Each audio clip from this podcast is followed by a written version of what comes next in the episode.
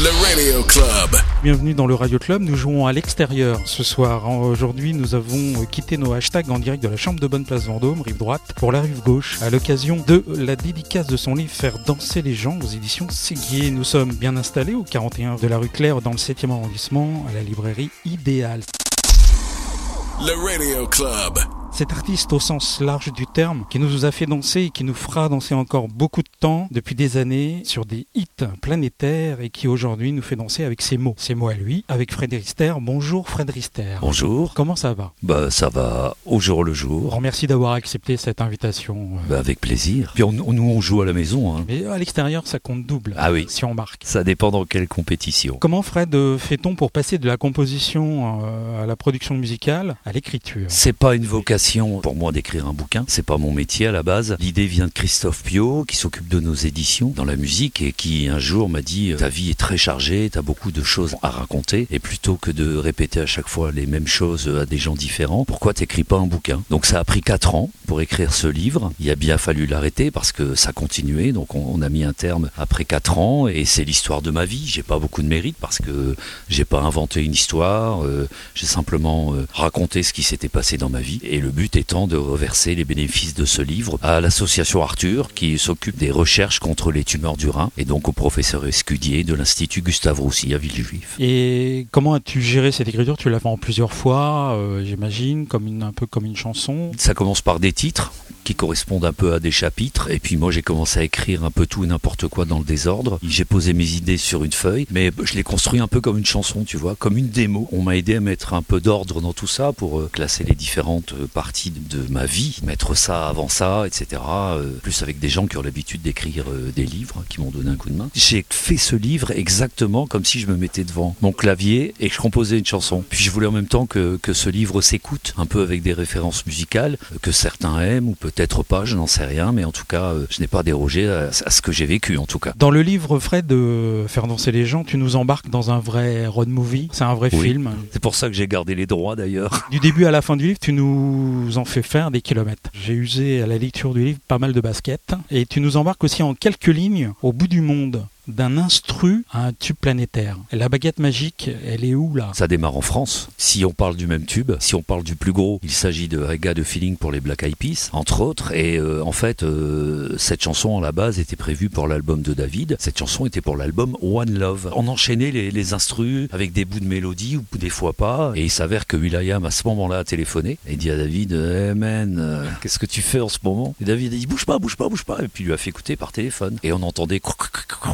Et en fait, c'est lui qui crie au téléphone Je veux cette chanson sur mon album. David lui dit T'es bien gentil, mais on est en train de faire le mien. Donc si je commence à distribuer les chansons pour mon album à d'autres, j'aurai pas d'album, quoi. Quand il a raccroché, David m'a regardé, m'a dit euh, C'est quand même incroyable. Qu'est-ce que t'en penses, Fred? On leur donne ou on leur donne pas? Bah, je dis T'es quand même David Guetta, quoi. Mais eux, c'est quand même Black Eyed Peas. Il m'a dit Ça va, j'ai compris. Puis la suite, on la connaît. Vous avez fait danser toute la planète et peut-être aussi la planète Mars. On se protège comment pour rester un peu euh, les pieds sur terre? Est-ce que la famille est là pour euh, distribuer des cartons jaunes ou rouges ou? Les cartons jaunes et rouges, je les ai eus dans mon éducation. Donc, euh, à partir du moment où moi je suis tout seul à 10 000 km de chez moi, euh, je reste sage à ma place. C'est- C'est l'ombre. C'est cette place-là que j'aime. L'arrière de la scène, les backstage, euh, mon studio. Moi, je me considère pas comme un artiste. Je suis un artisan de la musique et euh, je compose des chansons qui sont des petites chansons à la base, qui deviendront ou pas des grandes chansons. Et David, lui, l'artiste, sur scène, défend les chansons qu'on a composées ensemble. Ça toujours passé comme ça. Même certaines démos qu'il a jouées, il prenait des notes, il disait là, la basse trop forte, euh, le kick, on peut le monter un peu, faut baisser le charlet, des choses comme ça. Quoi. Oui, oui, d'accord, mais c'est une équipe quand même. On joue pas au Real de Madrid sans casser des œufs, je dirais. Une équipe de foot, c'est 11 joueurs, je crois, plus le public. Oui, c'est vrai, mais moi, tu as raison de dire ça parce que je crois énormément en ça, à part peut-être Eden Hazard qui jouait à Lille, pour vous le rappeler. Comment tu dis? Eden Hazard,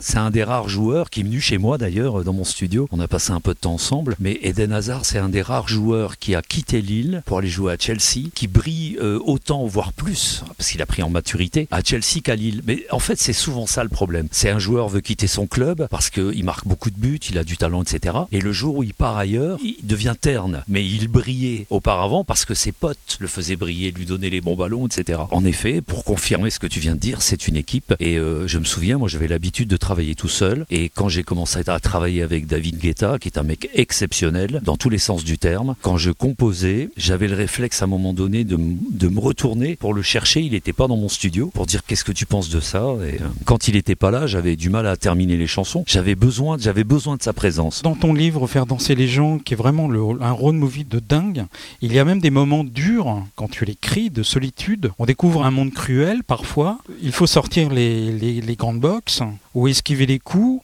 Des gens jaloux, tu nous embarques dans la vraie vie, dans cette relation dure de l'industrie du disque aussi. Aux États-Unis, on dit pour résumer, quand il y a un tube, il y a forcément un problème. Parce que là-bas, ils attaquent tout et n'importe qui. Les Américains sont préparés à ça. Je me souviens, David avait discuté avec Dr. Luc et lui dit Mais David, tu fais la gueule, qu'est-ce qui se passe? Nous, on a l'habitude de te voir euh, tout le temps avec le sourire. Et donc, il lui expliquait euh, cette fameuse histoire autour de I Got a Feeling. Et puis, euh, Dr. Luc a dit Ben oui, alors, c'est notre quotidien, ça. Dès qu'on fait un titre qui fonctionne, on met de l'argent de côté parce que on n'est vraiment pas à l'abri d'un procès. Mais nous, ça nous a choqué. En plus, euh, être accusé d'un crime qu'on n'a pas commis, euh, en fait, on était tombé sur un malade mental qui, av- avant nous, avait attaqué une compagnie d'assurance. Et le mec, ça lui a coûté zéro. euh, il a perdu, ça lui coûte zéro. Il est pas solvable. Puis moi, j'ai perdu, je sais pas, peut-être les deux tiers, voire plus de ce que j'ai gagné sur I Got a Feeling. Ouais. Ça a été dramatique pour moi. Tu as gardé ta doudoune rouge? Oui, j'ai failli la mettre ce soir. Ma doudoune rouge qui m'a suivi partout, à Atlanta, à New York. à- Elle a fait des kilomètres. Je la portais encore hier d'ailleurs. Si elle pouvait parler. Il y a, il y a matière. Non, mais ça me donne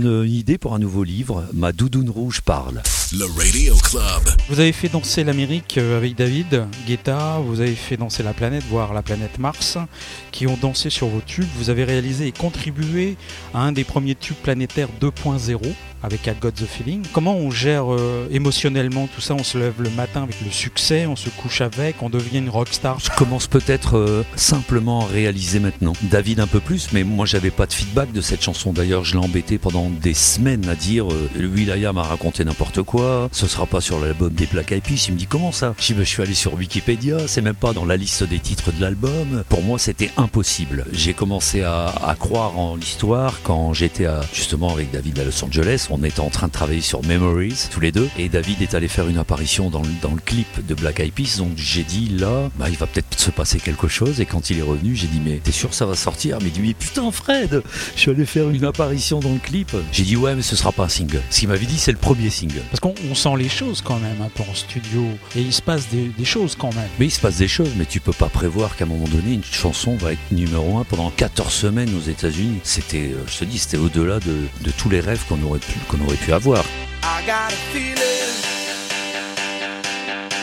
that tonight's gonna be good night. That tonight's gonna be a good night. That tonight's gonna be a good, good night. Le Radio Club.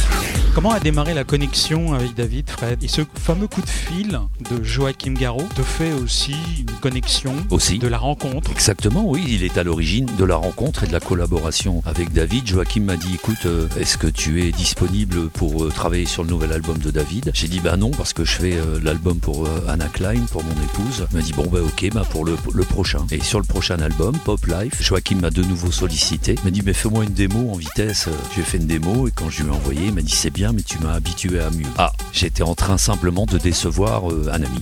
Oui, je l'ai pris comme ça, quoi. Et donc je suis rentré chez moi, j'étais à Paris, je suis rentré chez moi dans le Nord et j'ai annulé tous mes rendez-vous pour pouvoir rentrer, aller dans mon studio et re- refaire une nouvelle démo. Et là, Joachim m'a dit, mais qu'est- qu'est-ce que c'est que ce truc? J'ai dit quoi, t'aimes pas de nouveau? Il me dit, mais non, mais je t'avais simplement demandé de faire des modifs, mais t'as fait une nouvelle chanson. Non, mais c'est vachement mieux, quoi. C'était la, la version originale de Love is Gone et David et Joachim le- jouaient cette version dans les clubs, ça marchait, mais il manquait Et Joachim, un mois après, me dit, il faut que tu fasses un remix. J'ai dit, mais c'est pas possible. Tu peux pas donner le meilleur de toi-même alors qu'un mois auparavant, tu as donné le meilleur de toi-même. Eh bien si, comme quoi c'est possible, parce que j'ai noté sur une feuille les sons que je voulais avoir, dans un démarrage avec une guitare, euh, un pad un peu spécial, ce qui a eu euh, le fait d'énerver énormément l'Angleterre, puisque les Anglais ont dit on ne sortira pas cette chanson, aucune chanson dance ne fonctionne avec une guitare. David et, et Joachim sont là au charbon, ils ont dit c'est ça ou rien du tout.